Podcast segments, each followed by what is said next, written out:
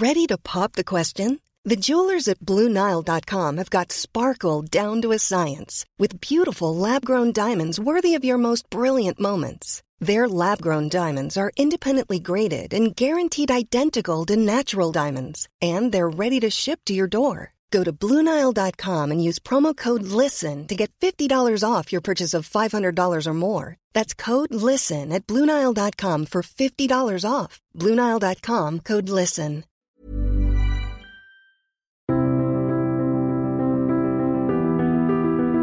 Bienvenue pour une nouvelle émission de Conflit, ravi de vous retrouver cette semaine à l'approche des fêtes de Noël. Vous pouvez toujours offrir des abonnements à Conflit pour euh, Noël, c'est un très beau cadeau et vous ferez beaucoup d'heureux en offrant des abonnements qui permettent à la fois au récipiendaire de recevoir Conflit dans sa boîte aux lettres tous les deux mois et également d'avoir accès à l'ensemble du site internet et notamment aux articles réservés aux abonnés. Vous le savez, Conflit ne vit que par ses lecteurs et que par ses abonnés. En offrant des abonnements, vous soutenez Conflit et vous nous permettez notamment de continuer à produire ces podcasts, ces émissions qui, elles, sont en libre accès et par lesquelles euh, tout deux fois par semaine, vous pouvez découvrir de nouveaux auteurs, de nouveaux sujets, et ainsi aborder la géopolitique au sens large. Et puis parmi les publications récentes, notre numéro toujours en kiosque, dont le dossier est consacré à la guerre des monnaies, et puis deux hors série, un spécial bac, qui suit les programmes du bac de terminale, et un autre qui est consacré au Kazakhstan et à l'Asie centrale. La vie centrale, c'est le grand large, et cette semaine, nous allons aborder le grand large à travers l'Atlantique et à travers les combats maritimes dans l'Atlantique à l'époque classique, entre le XVIe et le XVIIe siècle, avec mon invité, Alexandre Jublin. Bonjour. Merci beaucoup d'être venu à notre micro. Vous êtes euh, docteur en histoire, professeur, et euh, vous dirigez également le podcast Le Collimateur qui traite des sujets militaires et stratégiques.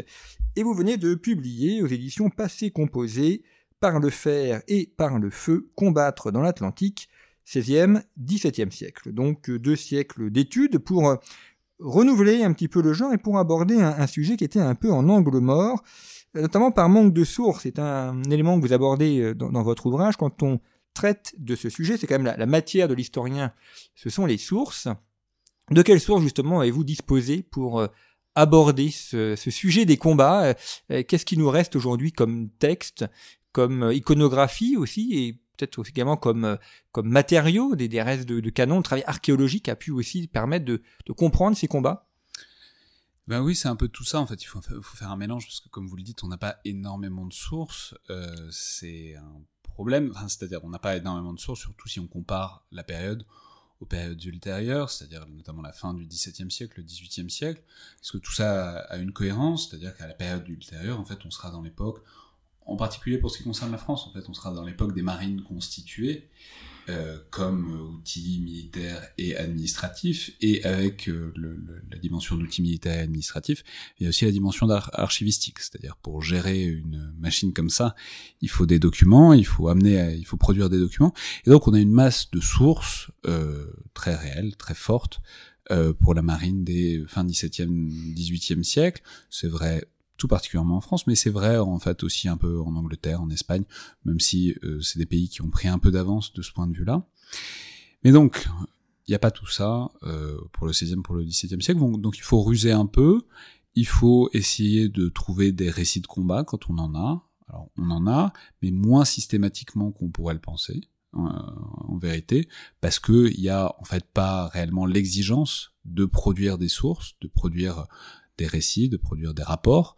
Donc c'est un peu au coup par coup et ça répond donc à des agendas généralement quand ce sont des sources qui sont produites. Et puis, bon, c'est pas euh, exceptionnel en histoire militaire, mais c'est, il faut, faut alterner, faut panacher entre ces sources qu'on pourrait dire narratives, qui racontent les combats, et euh, des sources normatives, c'est-à-dire des textes théoriques, des traités, des instructions, des textes en fait de formation à destination euh, notamment des capitaines, et qui eux exposent euh, très théoriquement sur le papier comment ça doit se passer. Donc à la fois on prend les documents qui racontent comment ça s'est passé dans des cas particuliers, et puis des documents un peu plus théoriques qui décrivent comment ça doit se passer. Et l'un plus l'autre, effectivement, on arrive à quelque chose, mais euh, c'est nettement mieux d'avoir une dimension supplémentaire qui est la dimension, euh, disons, de d'expérimentation, d'histoire ou d'archéologie expérimentale. Ça, effectivement, ça apporte beaucoup, notamment quand on, parce que c'est aussi une histoire, une histoire du combat, c'est aussi une histoire des techniques. Et donc, quand on dispose des objets, qu'on peut les manier, qu'on peut voir ce qu'ils sont capables de faire et pas capables de faire, évidemment, ça permet d'ajouter encore une dimension. Donc, bon, en quelque sorte, en fait, il y a quatre, quatre types de sources les récits, les traités, l'archéologie quand on en a, mais on n'a pas tant de sites de grande qualité que ça, et puis euh, l'expérimentation quand c'est possible. Alors, vous parlez des traités, c'est-à-dire comment ça doit se passer, puis après, il y a comment ça se passe, et il y a un élément qui est, majeur, c'est quand même la question des communications. Euh, parce que c'est une chose d'avoir un plan de bataille, et, mais comment les bateaux font pour communiquer les uns les autres et pour faire en sorte que cette bataille navale ne soit pas très rapidement un, immense pagaille où euh, chacun euh, mène sa petite bataille avec son bateau et, n'est pas, n'entre pas dans le plan de cohésion d'ensemble. Oh bah la réponse c'est que c'est une énorme, une immense pagaille, hein. c'est clairement ça. Non mais il y a... C'est-à-dire, encore une fois, on peut comparer aux périodes ultérieures. À la période ultérieure, il y aura, il va apparaître des enfin, des codifications, des pavillons, etc., dont on saura très précisément ce qu'ils veulent dire.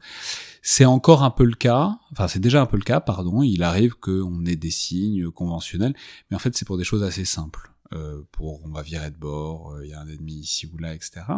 Sinon, la coordination, en fait, elle se fait et ben à l'approche du combat, souvent elle se fait par des échanges de courrier, donc il faut qu'il y ait un bateau qui aille, euh, faut qu'il y ait un petit navire qui aille entre les, les grands vaisseaux pour euh, faire une communication. Parfois il y a des conseils de capitaines qui se réunissent sur le principal navire de la flotte et qui essayent de définir le plan de combat.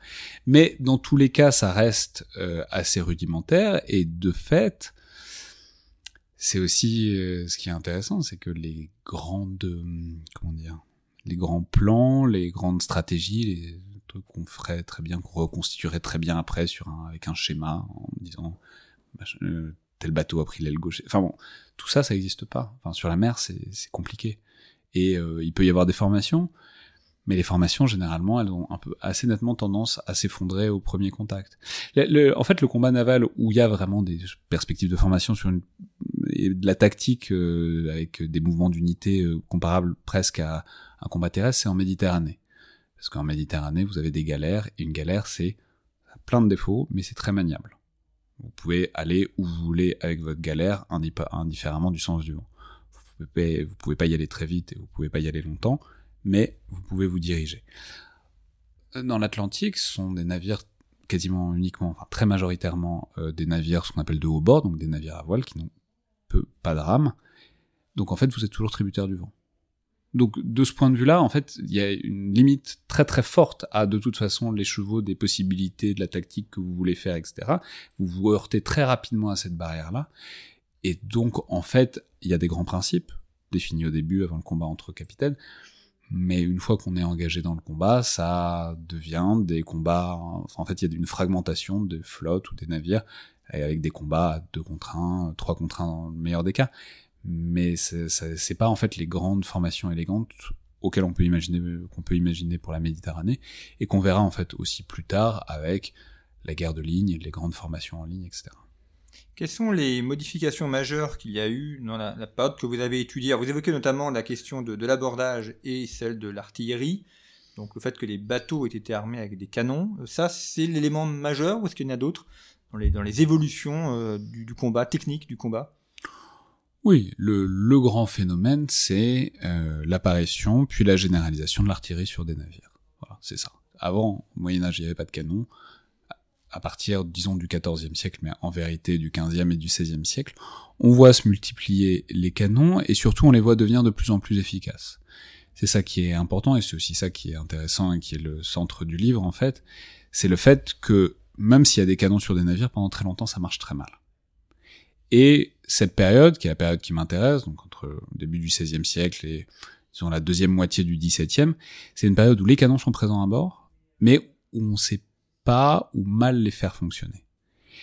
Et où donc on est dans cet entre-deux, dans cette interface entre un modèle traditionnel presque de la guerre sur mer, c'est-à-dire bon bah si vous voulez vous combattre, il va falloir se rapprocher de toute façon, donc c'est parfaitement consensuel, et à certains égards les combats navals ressemblent à un peu à des, assauts, des assauts de place forte, y compris. Bataille terrestre, mais sur, sur mer. Tout à fait. Vous regardez des représentations, par exemple de la bataille de l'Écluse par Froissart, enfin non Froissart, ça ressemble vraiment à un combat, ça ressemble vraiment à un assaut de château fort. Donc vous avez ce modèle-là, qui était le modèle traditionnel, et puis bon, apparaît euh, le canon, qui est une arme dont tout le monde sait très bien tout de suite, enfin tout le monde se rend très rapidement compte que ça peut tout changer, que ça a énormément de potentiel pour le combat naval, parce qu'en un coup de canon vous pouvez couler l'ennemi, ce qui était quand même très difficile auparavant. Et pourtant, et pourtant ça va mettre longtemps, ça va mettre, ça dépend comment on compte, mais deux ou trois siècles avant de devenir un outil suffisamment efficace pour que en fait la tactique navale se centre autour de celui-ci. À partir du milieu du XVIIe siècle, on combattra à distance parce qu'on est confiant que ce sont des canons relativement suffisamment efficaces pour faire un feu continu et en fait empêcher que l'ennemi s'approche. Mais avant ça, pendant la période qui m'intéresse, c'est des canons qui sont là, qui existent, qui qu'on utilise, qui parfois fonctionnent et souvent ne fonctionnent pas. Et en fait, c'est vraiment ça le grand déterminant euh, de l'évolution des formes du combat. Si on met des, canons, euh, Alexandre Jublin, c'est-à-dire que les, bateaux sont plus lourds, parce qu'un canon c'est un poids, il faut euh, stocker les boulets, il faut stocker la poudre, il faut également des gens qui sachent les utiliser. Je vous ai dit d'ailleurs qu'on ne sait pas tout à fait bien les utiliser, mais est-ce que le, canon modifie la, forme du bateau? Oui. Il a fallu faire une adaptation en fait à cet apport quand même majeur. Ouais, c'est pas tant le poids, il y avait déjà des grands navires avant. Et puis, euh, enfin, depuis toujours, on, transporte des choses très lourdes en, mer. Donc, les navires de grande capacité, ce qu'on appelait les nefs parfois au Moyen Âge, ça existait déjà. Et à la rigueur, à partir du moment où apparaissent les canons, c'est extrêmement pesant, surtout à la fin du Moyen Âge. Après, ça aura tendance à s'alléger un peu. Mais plutôt la manière la plus facile de les déplacer, c'est par navire en fait. Souvent, vous voyez, les premiers récits de bataille navale, en fait, sont euh, avec des canons, sont en fait des canons qu'on qu'on essaie de transporter vers le théâtre sur un, fleuve euh, en, navire et euh, qu'on utilise à partir du fleuve parce que ça c'est beaucoup moins compliqué que de les faire rouler avec ce poids-là. Mais donc c'est pas vraiment le poids, par contre, c'est certainement l'impact, c'est-à-dire un canon, c'est un recul, c'est un recul fort qui fait une tension sur les bords du navire donc tant que c'était des canons, bah, disons en fait qui avaient certains problèmes de conception, donc on pouvait pas mettre de charge de poudre trop puissante, donc ça faisait un recul limité, etc. Ça allait encore. Mais apparaît un moment où on commence à avoir des canons vraiment euh, puissants, et là il va falloir effectivement avoir une modification de la structure du navire, renforcer la structure interne pour que les, les, coques en fait soient capables de d'encaisser ce choc-là du recul euh, du, tir du canon. Puis surtout, ça va amener un certain nombre de modifications parce que en fait le poids sur un navire c'est pas un problème la question c'est où il est. Hmm, c'est l'équilibre. C'est l'équilibre et en fait c'est le principe de n'importe quel navire avec une quille aujourd'hui. Ce que vous voulez sur un navire c'est pas ne pas avoir de poids c'est que le poids soit le plus bas possible. Et donc ce qui va demander des efforts ça va être de réussir à descendre les canons dans la coque. On pouvait les mettre sur le pont, c'était pas très compliqué. Par contre, il faut réussir à les descendre dans la coque et les mettre à des endroits où par ailleurs la coque peut tenir euh, cet impact. Et ça, effectivement, ça va modifier, ça va impliquer toute une série de modifications, notamment l'apparition du sabord, c'est-à-dire ces espèces de trous dans la coque littéralement pour faire passer le canon, mais ça évidemment le problème c'est que ben, l'eau peut rentrer. L'eau peut rentrer tout à fait, surtout qu'un navire eh ben s'agite sous l'action du vent, donc la batterie de canon sous le vent, eh ben elle risque de prendre un peu l'eau, donc il faut avoir des sabords étanches, faut apprendre à s'en servir. Je peux signaler, euh, évidemment, les gens qui sont allés à Stockholm le savent, mais c'est l'histoire notamment du Vasa, euh, coulé en 1621 parce que à sa première sortie parce que euh, justement ils ont pas fermé les sabords sous le vent, l'eau s'est engouffrée, il a coulé comme une pierre. C'est la même histoire que pour la marée rose euh, en Angleterre. Les deux sont devenus des très beaux musées euh, visitables. Bref, effectivement, il faut s'adapter. En fait, et, mais on est aussi d'une manière générale à un moment de modification profonde de l'architecture navale, l'évolution vers ce qu'on appellera plus tard le galion, c'est une, sorte de modèle hybride de navires, un peu entre les navires euh, du nord de la Méditerranée, du nord de, l'Europe, pardon, et euh, les, apports de l'architecture navale méditerranéenne. Donc en fait, on est à la croisée des chemins. Euh, alors dans votre ouvrage, il y a, plusieurs croquis. Il faut euh, remercier l'éditeur qui a, fait cet effort de, de, les insérer. Euh, ça permet de comprendre beaucoup de choses, des, croquis, des euh, tableaux également, et on, peut ainsi mieux comprendre comment fonctionne la, bataille navale. Et puis, on a abordé les canons, mais évidemment, il y a un sujet qui est fondamental, qui est celui des marins et donc des marins qui conduisent le bateau, et puis ceux qui conduisent euh, les, batailles. Euh, comment est-ce que les, marins sont, formés? Enfin, d'abord, qui sont-ils? Je parle des, marins, après on parlera des officiers, mais en tout cas, euh, qui sont-ils? Comment sont-ils formés? Comment sont-ils préparés aussi à, ces batailles? Est-ce qu'on a une école où on, simule des batailles pour les préparer, ou est-ce qu'on les envoie dans le grand bain et ils apprennent sur le tas? Non, on n'a pas d'école. Déjà, si on, même si, si, on avait une école déjà pour former les officiers, ce serait déjà pas mal. Mais alors les marins, vraiment pas du tout. Ce sont des gens, mais c'est des questions très intéressantes de transmission des savoirs, notamment des savoirs techniques. Non, ce sont des gens qui se forment sur le tas à bord des navires. Cela étant, il y a aussi des questions de recrutement. Par exemple, on sait que les navires espagnols recrutaient énormément au Pays Basque et en Galice, donc c'est des territoires qui sont orientés vers la mer. Donc voilà, il y a des savoirs qui euh, se transmettent dans ces contextes-là. Non, il n'y a pas de formation. En fait, on forme Enfin, les seules personnes qui vont être formées, c'est un cas d'ailleurs intéressant, ce sont les artilleurs, qui est une catégorie sociale qui apparaît totalement euh, au cours de la période. Et pour cause, il n'y avait pas de canon avant, donc euh, il n'y en avait pas besoin.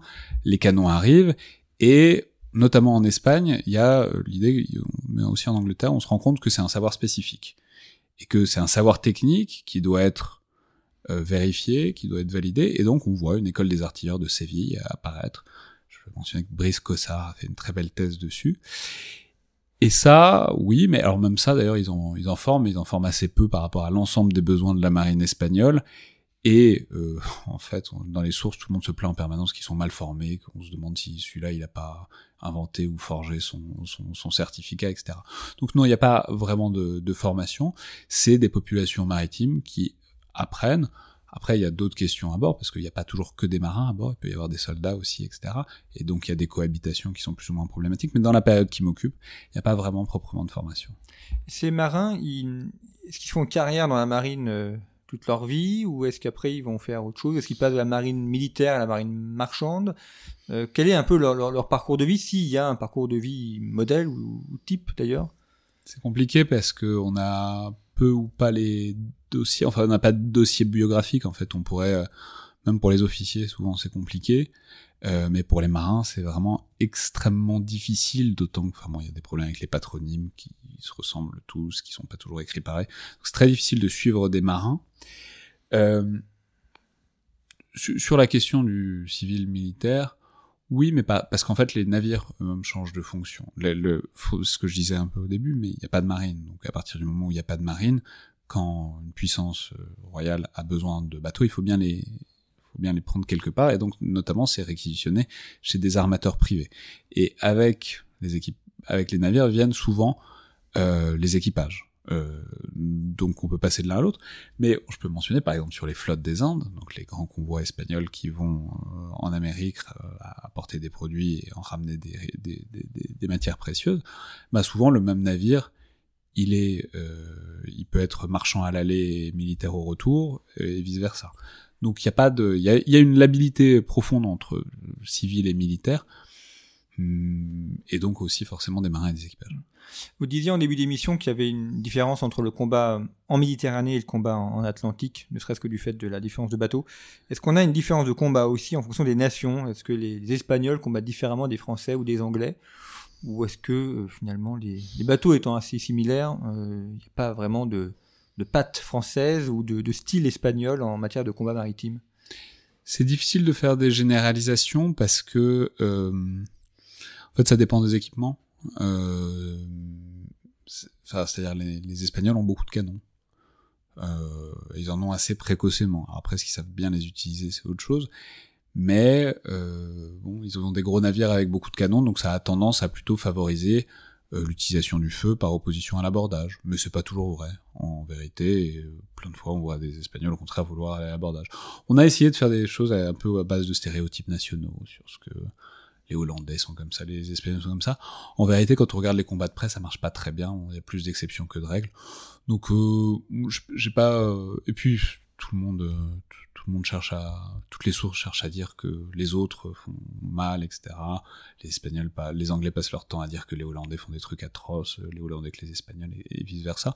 Donc, ça me paraît pas extrêmement intéressant de passer par ce prisme-là. Euh, ce qui est certain, c'est que par contre, il y a des spécificités organisationnelles de structure sur qui on embarque et comment on les embarque. Ça, ça peut influer, mais pas sur euh, un art de la guerre proprement espagnol ou anglais, même si on dit que les Anglais ont précocement aussi se savent bien servir de l'artillerie, mais c'est pas général non plus. Et ce, ces combats navals, est-ce qu'ils servent à quelque chose ou est-ce que c'est euh, un beau combat avec des beaux bateaux, mais est-ce qu'il est décisif euh, dans les batailles ou dans les guerres et est-ce qu'il est un, élément essentiel? On l'a vu pendant la Seconde Guerre mondiale, par exemple, la bataille de l'Atlantique, c'est un élément majeur de la Seconde Guerre mondiale. Est-ce que c'est le cas au 16e, 17e Est-ce qu'une bataille navale est jamais décisive? C'est rare. En, vérité, on pourrait argumenter c'est très rare les batailles navales décisives. Euh, on pourrait trouver des exemples. On pourrait dire que l'armada est de 1588 est un moment décisif, sans doute. C'est pas vraiment une bataille navale, donc c'est compliqué. C'est plus euh, problème de, gestion de la flotte espagnole et une tempête qu'une bataille navale. Il y a la bataille des Açores de 1582, qui est euh, les une flotte française essentiellement, mais pas assumée par la France, qui essaye de conserver les Açores à, aux prétendants, enfin, aux, prétendants du Portugal contre une flotte espagnole qui vient la reprendre. Ça, c'est une grande bataille qui est gagnée par euh, Alvaro de Bazan, qui est l'amiral espagnol. Et ça, c'est un moment important parce que c'est l'Espagne qui, à la faveur de la réunion des couronnes, prend les Açores, qui sont un point de passage obligé des convois vers l'Amérique. Donc ça, c'est une, une bataille qui a des conséquences importantes. Après, de là à dire qu'il y a des batailles qui déterminent tout, non, même si on va chercher en fait au siècle suivant, on s'aperçoit que même quand il y a une bataille navale avec des grands bilans assez forts, souvent ça se recompose assez vite, euh, et souvent le choc est assez bien amorti. Donc je suis pas sûr que la, enfin c'est pas vrai que sur la mer, mais la recherche de la bataille décisive est souvent un peu un leurre, je crois. Ces bateaux, comment on, les fabrique? Alors il y a, les arsenaux, en France on a Rochefort par exemple, euh, Toulon euh, aussi, mais est-ce que dans la, conception euh, du bateau, on a une conception typiquement militaire? On dit tout à l'heure qu'un bateau pouvait servir à la fois pour les marchandises et, pour l'armée, donc peut-être pas vraiment. D'ailleurs. Enfin, là aussi dans la conception, est-ce qu'on a des, à la fois des évolutions et une manière particulière de préparer un bateau à la guerre? Bah, en fait, c'est le. À partir d'une certaine taille, tous les navires sont plus ou moins préparés à la guerre, parce que si vous, si vous partez en mer, il y a quand même une bonne chance que vous vous fassiez attaquer. Donc même si pour du transport de marchandises, il faut, bah faut qu'il soit prêt à, à, se défendre. Bah ouais. C'est, c'est, c'est, enfin, je veux dire, le, le, fait fondamental de la mer, c'est la violence et la prédation possible, quoi. Donc euh, même un, un, navire de pêche, il a des de quoi se défendre, parce que il n'y a pas de navire, il y a pas d'expédition de, pêche euh, plus fructueuse que celle qui dépouille un autre navire de pêche en chemin. Donc en fait, il y a toujours la possibilité d'une prédation, donc tout le monde est toujours armé. Après, il y a une question de dimension, il y a une question d'équipement, de est-ce qu'il y a de l'argent, est-ce qu'il y a de quoi acheter des canons, etc., etc. Mais fondamentalement, ça dépend. Euh, il n'y a pas de spécificité, euh, vraiment la distinction civilo-militaire. En fait, jusqu'à la moitié du XVIIe siècle est très compliquée à trouver parce que si on regarde bien, ça passe très très facilement de l'un à l'autre en fait. Alors, autre élément qui est, essentiel dans ces bateaux, c'est tout ce qui est cordage. Euh, pour nos, éditeurs qui sont dans la région de Toulon, il y a, ce très beau musée de la marine à, Toulon, où ça donne aussi une idée de la manière dont les, cordes étaient fabriquées. Et puis, euh, il y a d'autres endroits en France où elles étaient produites. Et euh, ça, est-ce que ça, contribue aussi à édifier une industrie? Il faut d'abord la matière première pour faire les cordes, il faut un savoir-faire, et puis ça nécessite aussi beaucoup d'hommes pour les, enfin beaucoup de main d'œuvre pour les produire.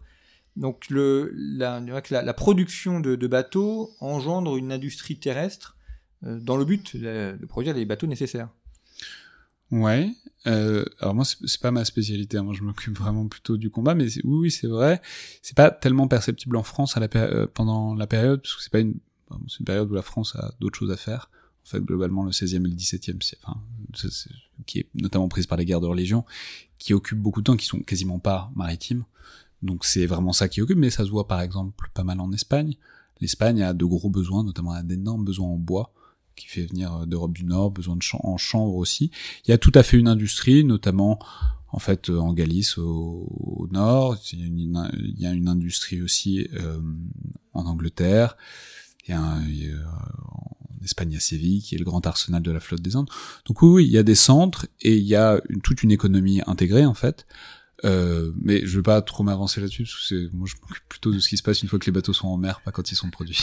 Alors on va revenir à nos marins. On a évoqué euh, les, marins en tant que tels. Voyons maintenant les, officiers. Euh, on disait qu'il n'y avait pas d'école pour former les, officiers. Euh, néanmoins, comment est-ce qu'on devient officier de, de, marine Dans une précédente émission avec Michel Vagé-Franceschi, on avait parlé de, de Surcouf, qui est un peu une des grandes figures de, la, de celui qui conduit euh, des, des, navires et qui mène des combats maritimes. Euh, l'officier de marine, d'où vient-il et, et, quelle est sa, sa spécificité? Là aussi, est-ce que certains ont essayé de, de développer un art de la guerre? Est-ce qu'on a des traités d'art de la guerre à cette époque-là? On a des traités d'art de la guerre, notamment. maritime, j'entends. Oui, bien sûr, mais notamment maritime, de capitaines qui, euh, une fois terminer leur carrière ou même pendant leur carrière prennent la plume pour expliquer euh, comment il faut faire. Bien sûr, il y en a, il y en a beaucoup. C'est, euh, enfin bon, des considérations sur toutes les, mémoires, enfin tout, qui fait des mémoires et pourquoi et à quelle destination, etc. Oui. Euh, comment est-ce qu'on devient un capitaine? Eh ben, c'est une bonne question. Déjà, la, première chose qu'il faut dire, c'est que le capitaine est probablement un personnage moins important qu'on ne le pense à l'échelle d'un navire. Pour une simple et bonne raison, c'est que, et ça, je le dis parce que ça rejoint votre question, en fait, le capitaine est, pas un marin, la plupart du temps. C'est vrai en Espagne comme en Angleterre, etc. Le capitaine, il est pas là parce qu'il est marin, il est là parce que généralement il a une naissance compatible avec l'exercice du commandement. Voilà. Pour le dire simplement, c'est quelqu'un d'assez noble. Alors après la noblesse, c'est euh, des chantiers euh, à la fois en Espagne, en Angleterre, enfin en Espagne avec l'immense masque et l'hidalguia qui sont des gens un peu nobles mais pas beaucoup en Angleterre avec la gentry qui est aussi une masse euh, immense. Donc c'est pas de la grande noblesse quoi. C'est des petits nobles. Mais en tout cas c'est des gens qui sont là parce que ils ont un niveau de noblesse compatible avec le fait de commander. Mais du coup en mer c'est pas eux qui commandent. C'est pas eux qui savent qui doit faire quoi. C'est pas eux qui savent quand il faut virer de bord. C'est pas eux qui savent sur quel cordage il faut tirer. C'est d'autres personnages qui sont ceux qu'on appelle les maîtres du navire qui sont des gens, des, on appellerait ça des sous-officiers aujourd'hui, mais qui sont ceux qui savent où ça se passe et comment ça se passe. Le capitaine, c'est quelqu'un qui est très effacé au quotidien, en vérité, et qui vraiment prend corps et prend vie au moment du combat. C'est lui qui doit mener l'équipage au combat, ça c'est son domaine, c'est ça qui sert. Mais en vérité, il n'a pas besoin d'avoir un savoir nautique parce que la partie nautique est très largement prise en euh, charge par quelqu'un d'autre. Ça n'empêche pas qu'il y a des capitaines qui, à force d'être sur des navires, finissent par comprendre comment ça se passe et par devenir des bons marins.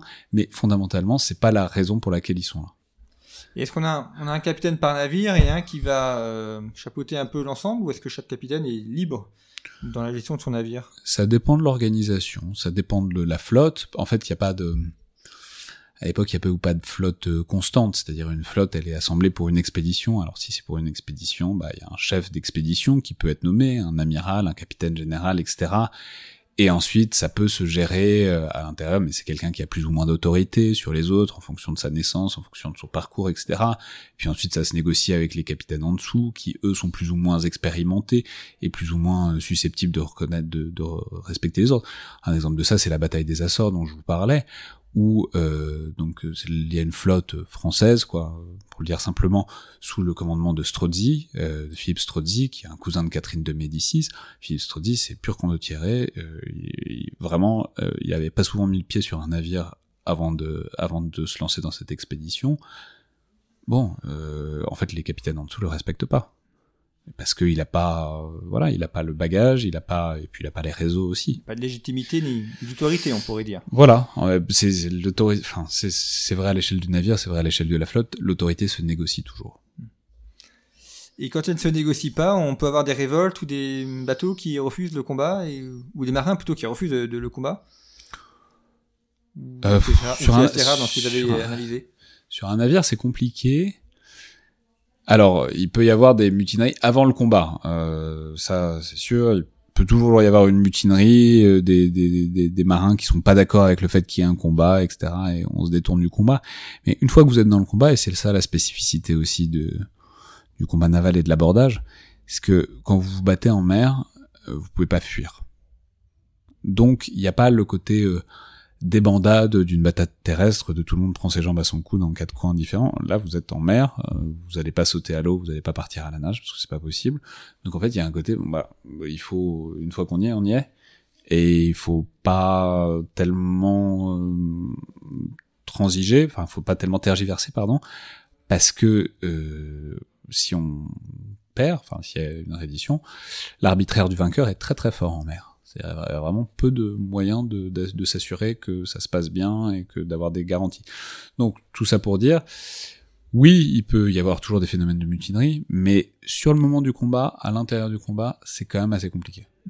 Alors, vous parliez de l'arbitraire du vainqueur, c'est euh, euh, la question que je voulais vous poser. Qu'est-ce qu'on fait une fois que la bataille est terminée et qu'on a gagné?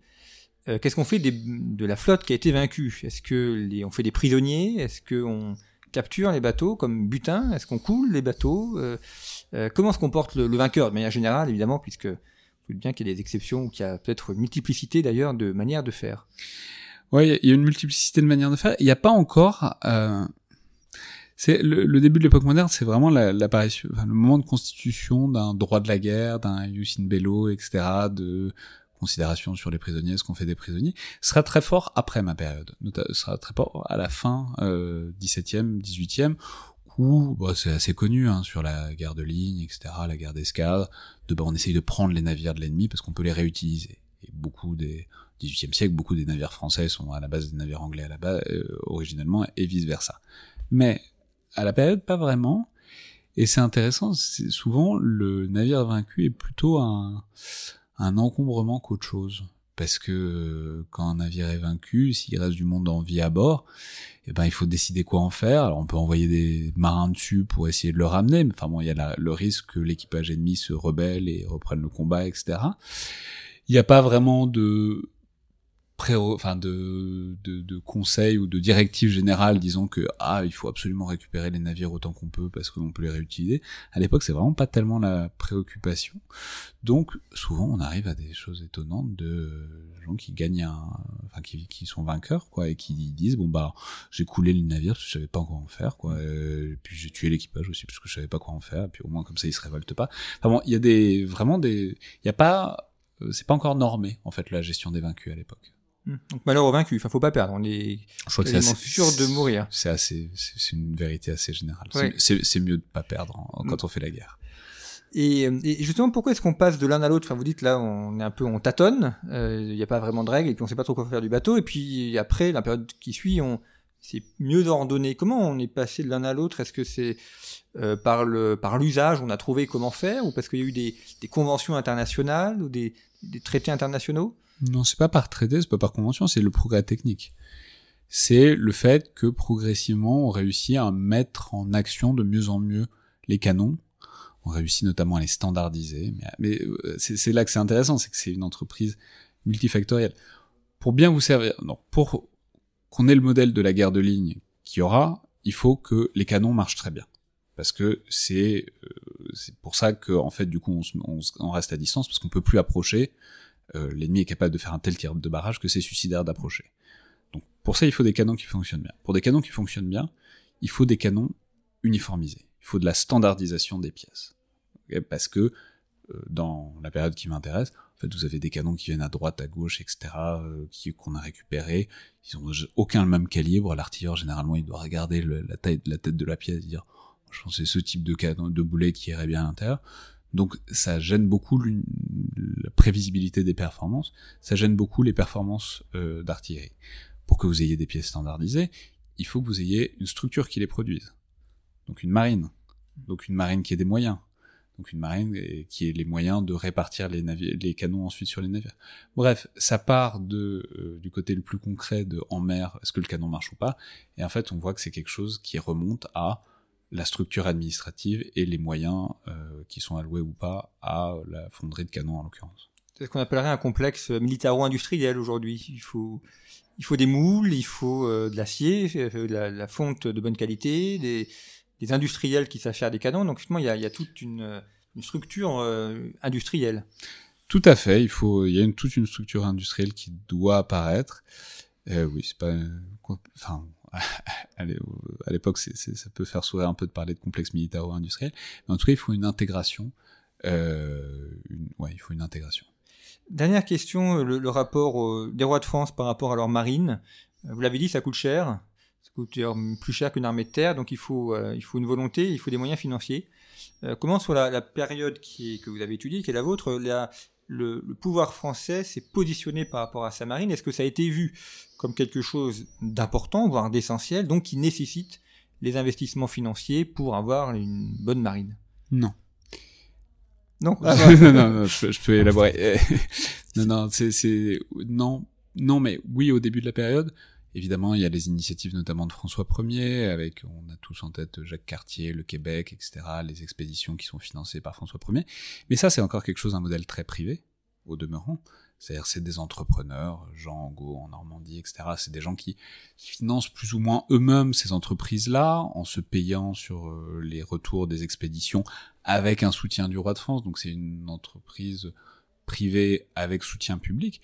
Et puis, ben, il faut le dire, euh, dans la période qui m'intéresse, donc euh, 16e, 17e, bon, il y a les guerres de religion. Et c'est ça qui prend l'énergie, le temps et l'argent euh, des rois de France. Et les guerres de religion, il y a quelques exceptions autour de La Rochelle, mais à part ça, il n'y a pas d'opération euh, navale. Très peu, voire pas. Donc, puisque c'est ça qui occupe les rois de France, euh, leur esprit est pas à la marine. Ça reviendra à partir de la deuxième moitié du XVIIe siècle, et il faut pas l'exagérer, mais c'est le moment Colbert, disons, et l'investissement massif de Louis XIV, enfin, de Louis, puis de Louis XIV, et à travers la figure de Colbert, qui va vraiment réussir à produire une marine française, à proprement parler, qui sera puissante. Merci beaucoup, Alexandre Jublin, d'être venu au micro de conflit. Je rappelle votre ouvrage Par le fer et par le feu, combattre dans l'Atlantique 16e, 17e siècle, qui est paru chez Passé Composé. Comme toutes les semaines, les références de l'ouvrage sont à retrouver sur notre site internet. Et puis, comme euh, c'est la période pré-Noël, et si jamais vous êtes à la recherche de cadeaux, je mentionne une très belle collection réalisée par les éditions Glénat, édition de bande dessinée, où Glénat a réalisé plusieurs bandes dessinées sur l'histoire maritime et sur les batailles navales. Alors on en a recensé plusieurs euh, sur le site de conflit. C'est admirable à la fois de réalisation graphique et tout à fait fidèle à la réalité historique. C'est un, très beau cadeau à, faire pour tous ceux qui sont passionnés par l'histoire maritime et ce sont des, très beaux objets, euh, des, dessins magnifiques euh, que propose Glénat. Voilà. Et puis euh, d'autres émissions consacrées à la mer que vous pouvez retrouver dans le stock de podcasts de conflit. Merci beaucoup pour votre fidélité. Très bientôt. Merci.